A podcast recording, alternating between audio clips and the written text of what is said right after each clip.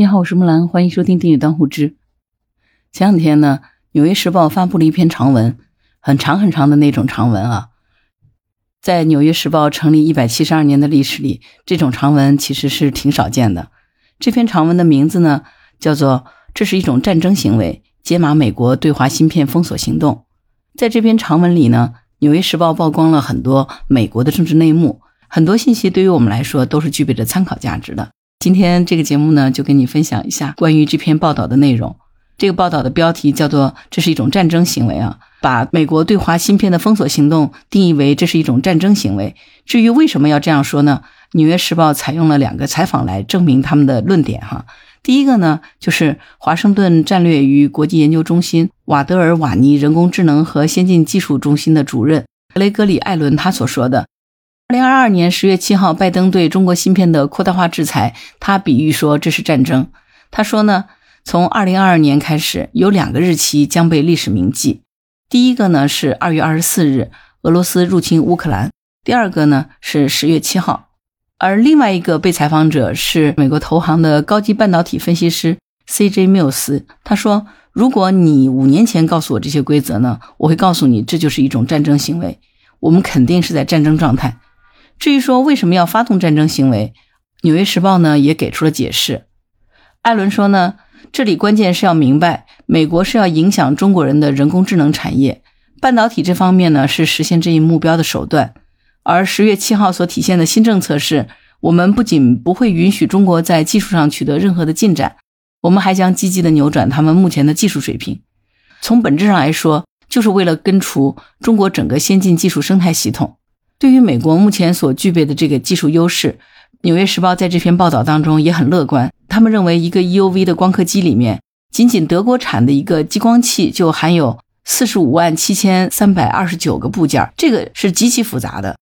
这样复杂程度类似的组件呢，在一个完整的 EUV 光刻机里面呢，超过了十万个。所以，《纽约时报》认为呢。即便你制造出了 EUV 的光刻机，那这也只是芯片制造的一个部分。一个尖端景晶圆厂是由五百多台机器和一千多个步骤组成的，EUV 光刻机只是其中之一罢了。以上这些呢，都是中国目前所不具备的，都需要中国从头自行进行研发。相当于中国是以一家之力，在短短的几年之内，要复现整个人类分工合作几十年的智慧结晶。纽约时报觉得，这很显然难度是通天的。所以他们认为，中国试图自主研发芯片产业链，这是一个愚蠢的行为。文章的原文是这么说的：对中国来说呢，科技自主争夺战可能为其带来前所未有的挑战。中国能够取得成功的特质，就是坚固的政治意志、源源不断的资金和围绕关键目标的全社会动员。当然，这个也可能会成为他们致命的弱点。为了证明他自己这个观点呢，《纽约时报》还引用了前白宫科学和技术政策办公室副主任杰森·马西尼的说法。称在某种程度上，那是要复制整个人类文明。在这篇文章里面呢，《纽约时报》解释完了美国目前掌握的这个技术优势，文章就接着又开始解释封杀中国芯片的这个意义。新美国安全中心的高级研究员、前美国贸易官员艾米丽·基尔克雷斯表示呢，中国不应该在一些关键的技术领域取得进展，而这些领域呢，恰好是未来经济增长和发展的动力所在。从这个表述里面就可以听得出来啊，简单的说呢，就是。《纽约时报》采访这种美国的官员，就认为芯片是未来经济发展的核心，因为现代化科技呢是越来越多的依赖超级计算机，而超级计算机的核心呢就是芯片。特朗普当初他的目标只是要利用芯片作为武器获取利益而已，而拜登政府的这个目标呢，已经转变为全方位的扼杀中国的高科技了。照文章里的原话就说，特朗普政府针对的是企业，而拜登政府打击的是行业。为了实现遏制中国技术发展的这个目标呢，美国在芯片领域实施了前所未有的法外治权的管制。曾经在 BIS 负责出口管理事务的前助理商务部长凯文·沃尔夫说：“哪怕你们的代工厂里只有一种美国设备，而其他非美国设备有一百种，但是整条的生产线上的原晶就跟美国沾了边儿。而这一规则呢，会让全球所有的半导体都受制于美国的法律，因为。”全球所有的芯片代工厂都至少在一定程度上使用了美国的设备，这是一个一锅端的策略。所以从这个沃尔夫的表述上面，我们可以看得出来啊，按照这个制度呢，即便是一件商品是在美国境外制造和运输的，从来没有进入过美国的国界，而且它最终的成品并不包含美国的原产零部件或者是技术，但是呢，美国依然是可以把它视为美国产品的，哪怕只有百分之一的美国货出现在你的生产线里，那么你就必须遵守美国的法律管辖，即使其余的百分之九十九都是你自主研发的，这真的就是不讲任何道理的强盗逻辑，对不对？那在这个文章里呢，说了美国的优势，以及为什么美国要这样做。还有他们采取的手段已经强硬到了什么样的极点？这些背景之后呢？《纽约时报》这篇文章呢，也谈论了美国这么做的代价和风险。他自己写了一句评语啊，挺有意思的。原话是这么说的：“但若说有哪个国家能够克服这样的挑战，那很可能非中国莫属。十月七日的出口管制虽然在可预见的未来对中国的先进芯片制造能力造成了重大的打击，但最后可能刺激其实现长期的增长。”也就是说，可能没有把中国给逼死，反倒是让中国逆势而行了，对吧？最后呢，这篇文章还写呢，基尔克雷斯曾经说：“我们消除了选项，以前他们可以在国家韧性和商业发展之间做选择，现在这个选择已经不复存在。如果中国每年用于芯片进口的四千亿美元有很大一部分转而用于国内，那么中国国内的芯片企业可能最终将得到迎头赶上的手段和动力。”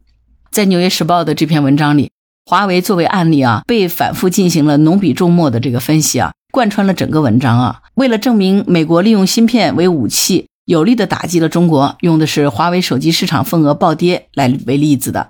那为了证明中国很有可能翻盘，用的呢也是华为的例子。所以呢，你看哈，看来最严厉的制裁居然没有能够直接把华为弄死这个事儿呢，让美国人是非常在意的，至少说是非常介意。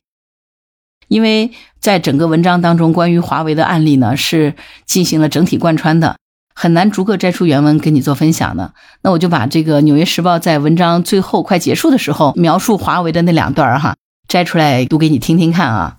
他这么说的：华为的案例可能会再一次带来启发，在美国制裁和中国严格疫情防控的双重打击之下，华为在二零二二年的利润比上一年锐减了百分之七十。但是呢，仍然能够看到绝处逢生的迹象。尽管利润大幅下降，但是营收却略有增长。而且呢，华为在被禁止使用安卓系统以后，所开发的鸿蒙操作系统呢，已经有超过三点三亿装机量，其中大部分在中国。华为仍是全球研发投入最大的企业之一，去年的研发预算为两百四十亿美元，研发团队的规模超过了十万人，对于创新的重视势在必行。没有了美国的芯片和技术，华为被迫重新设计和制造了所有的旗舰产品，以确保这些产品不包含美国零部件。该公司正在以一己之力带动整个国内供应链的发展，派遣自家工程师帮助培训和提升中国供应商的水平。华为曾不愿与这些供应商合作，转而选择外国的供应商。最近，华为宣称在用于生产先进半导体的电子设计软件上取得了重大的突破。尽管这种半导体的体积与美国相比仍然有几代的差距，但是仍然让华为进一步拉开了领先其他中国企业的身位。如果华为能够成功，它可能会突破美国的制裁，比以往任何时候都更加强大和坚韧。所以你看，从这两段的描述来看呢，对于华为，应该说美国人还是蛮忌惮的，对不对？虽然说是表示了这样的一个忧虑啊，但是在文章的最后呢，《纽约时报》竟然话锋一转。从一开始夸耀美国的优势，变成了对胜利看不到希望的消极情绪。文章是这么说的：这些管制措施不能一劳永逸地遏制中国，即便在最理想的情况下，他们也只是一种拖延战术，旨在为美国及其盟友提供扩大关键技术领先地位的空间。问题在于，BIS 能为西方争取到的时间到底有多少？负责出口执法的助理部长马特·阿克塞尔罗德对《纽约时报》的记者宣称呢。在这个行业，一击即中不等于成功。我们的目标是能阻止多少算多少。《纽约时报》的文章原文是这样说的：如果这些控制措施能够成功，可能会影响中国一代人的进步；如果失败，可能会产生惊人的适得其反的结果。美国在极力避免的那个未来会更快的发生。在文章倒数第二段呢，这篇文章的作者还强烈质疑美国商务部工业和安全局 BIS。认为仅凭 BIS 的力量是根本无法压制中国的。原文是这样说的：“我在商务部大楼的办公室和阿克塞罗德和负责出口管理的罗曼兹肯德勒见面，在这里能够俯瞰华盛顿特区的椭圆形草坪，只需要几分钟的时间就能走完几乎整个 BIS 总部。哪怕清楚这些规定不要求滴水不漏的执行，但是我依然怀疑，让工业与安全局对抗整个中国政府的力量，恐怕是不公平的。BIS 哪有什么胜算呢？他的行动速度如何赶得上对方呢？BIS 怎么可能像中国那样关注芯片，并为此投入那么多资金呢？对中国来说，芯片的未来是关乎国运的大事。最后呢，这个文章的作者又借助了罗兹·肯德勒之口说，这个也可能关乎我们的存亡。总的来说呢，这篇文章写的还是很详实的啊。他采访了很多的美国官员，举例呢也很充分。应该说，文章的描述也还算是比较客观的。反正呢，他的总体思路呢，并不是像之前呢，为了反对中国而无脑抹黑和贬低咱们中国。应该说，在美国的大媒体里面，这样的一篇文章算是相对比较罕见的了。关于中国自主研发芯片这件事儿，其实美方的这个文章经常是老调常谈的，说用几年的时间，中国是不可能成功研发这个芯片的。而在芯片上砸资源研发呢，纯粹属于浪费钱。但是呢，现在过了几年，发现不仅没有扼杀中国的半导体，反而导致了中国芯片产业飞速发展。之后呢，美国开始反思，甚至是开始有点恐慌了。这个文章的口径呢，从中国必输已经变成了我们的目标能够阻止多少算多少。但是这篇文章分析了一大堆哈，最终也没有建议美国放弃对中国科技的封杀。为什么呢？因为文末那句“这可能也关乎我们的存亡”，其实已经深刻地表达了《纽约时报》的态度。这不是仅仅关乎于中国国运的事情，这也是关乎美国的存亡的事情。又说呢，这场科技封锁战，美国呢打得赢要打，打不赢也得打，他没办法。高度已经被升华到了涉及美国自身存亡的地步。在这篇文章里，他明显的表达了，哪怕只能够拖延中国一点点发展的时间，那都是值得的。相关管制措施不能一劳永逸地遏制中国，即便在最理想的情况下，他们也只是一种拖延战术，旨在为美国及其盟友提供广大关键技术领先地位的空间。问题在于，他能为西方争取到的时间到底有多少呢？至于说他是不是会引发中国完全独立自主的科技研发，在科技领域完全脱离美国的控制，最终取得惊人的适得其反的结果，《纽约时报》不仅知道，而且还知道的很清楚。但是呢，美国并不会因为这个就停止对中国芯片的封杀，他们只会极力避免那个未来会发生的更快。就我们都知道呢，其实如果美国再继续这样的打科技战，它最终只会搬起石头砸自己的脚。关于这一点呢，其实美国人都知道，心里也很清楚。《纽约时报》的这个文章就把这件事写的是一清二楚的，对吧？可以说，美国的决策层也对这个事儿并不是无知的。但是，即便是知道后果，即便知道中国是全球唯一可能突破美国科技封锁的国家，美国也要这么干，他也不得不这么干。而且呢，从这个文章里面采访的官员到《纽约时报》记者，没有任何一个人有放弃的意思，只是表达了对打压中国成功这个概率越来越小这个事儿呢一种越来越焦虑的感觉。而咱们中国现在是全世界最大的半导体市场，消化了全世界百分之四十以上的芯片产量，同时呢，咱们国家也是世界上最大的芯片进口国。二零二二年呢，咱们中国芯片进口额高达一点三万亿美元。目前来说呢，咱们中国也是世界上极其罕见的具备完全工业体系的国家。短短几年的时间，就在芯片的制造领域取得了重大的进展。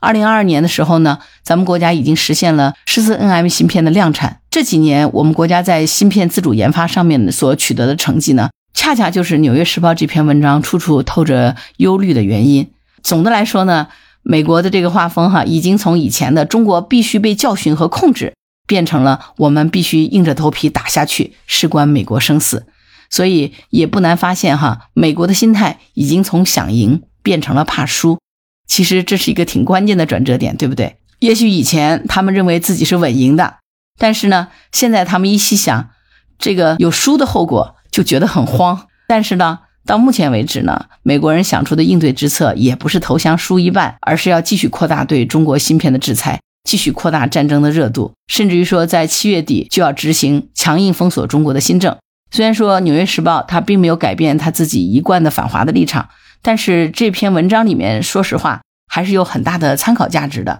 就像布林肯上次来中国，还假惺惺说美国对中国的芯片封锁，并不是想阻碍中国的科技进步。但是呢，这次呢，《纽约时报》的这个文章就把对中国的芯片封锁行动直接定义为了战争行为。那你也可以看到哈，这个伪善的面孔直接就被撕破了，对吧？当然，《纽约时报》这个文章这么说，它也不是为了反战。绕了一圈之后呢，他还是坚持要继续把这种战争行为持续下去，硬着头皮也要继续战斗，因为这关乎美国的生死存亡。那既然如此，那就继续战呗。应该这样说嘛，我们不会发动任何形式的战争，但是我们也不惧怕任何形式的战争。就像在《上甘岭》那首插曲《我的祖国》里面所倡导的：“朋友来了有好酒，若是那豺狼来了，迎接他的有猎枪。”那到底中美芯片之争最终谁会赢得这场胜利？我们把一切都交给时间吧。总之，